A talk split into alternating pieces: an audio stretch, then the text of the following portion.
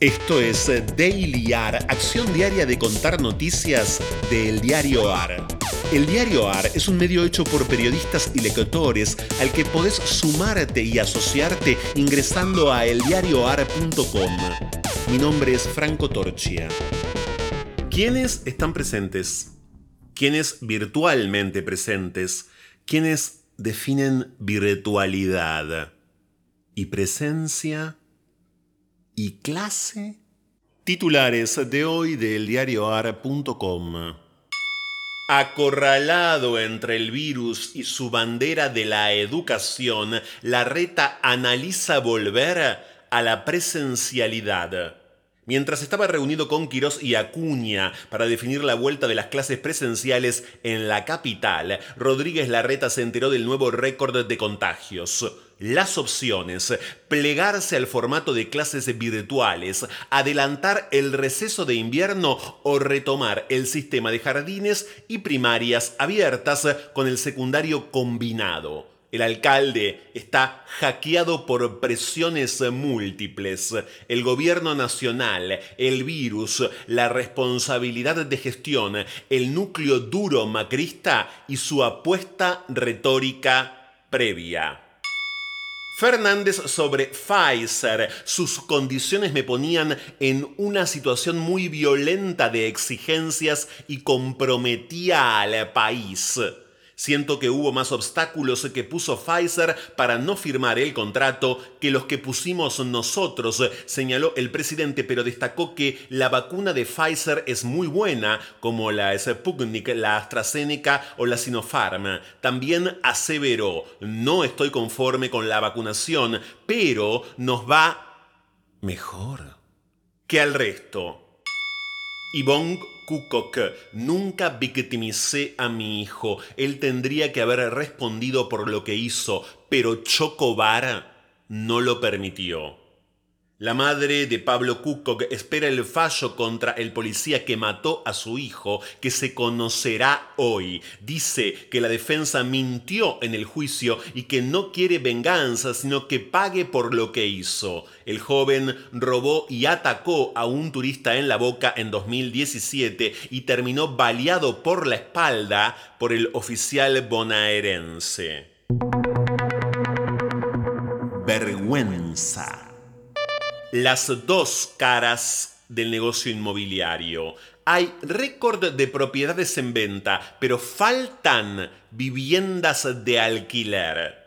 Mientras que las publicaciones de ventas se acumulan en los portales, miles de familias inquilinas se enfrentan a un mercado cada vez más chico y con precios que suben por encima de la inflación general.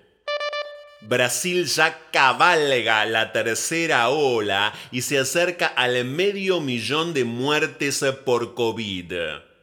La evolución de la pandemia retomó un fuerte ritmo ascendente en los últimos días y una nueva sombra sobrevuela la salud de los brasileños. Científicos de la Universidad Estadual Paulista acaban de descubrir otra mutación local del coronavirus que se asemeja a las cepas de la India y de California.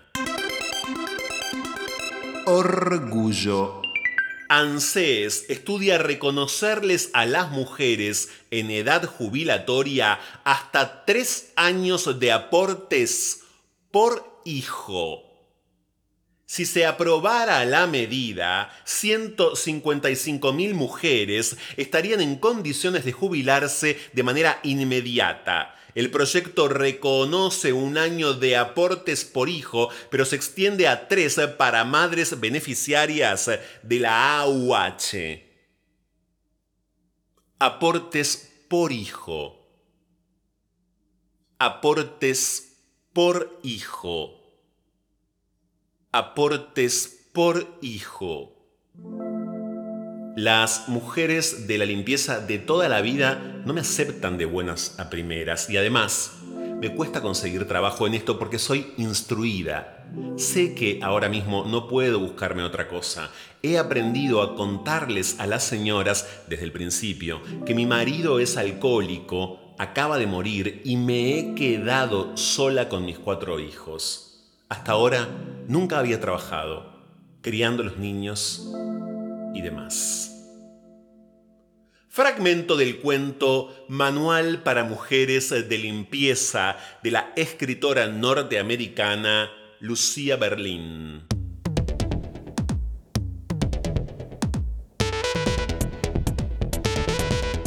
Esto fue Daily AR. Estas fueron algunas noticias de hoy. Hay muchas más y están en eldiarioar.com. Podés seguirnos en Twitter y en Instagram arroba eldiarioar. Y también en Telegram, el. Por sugerencias de textos literarios para el final, el mail es dailyar.eldiarioar.com.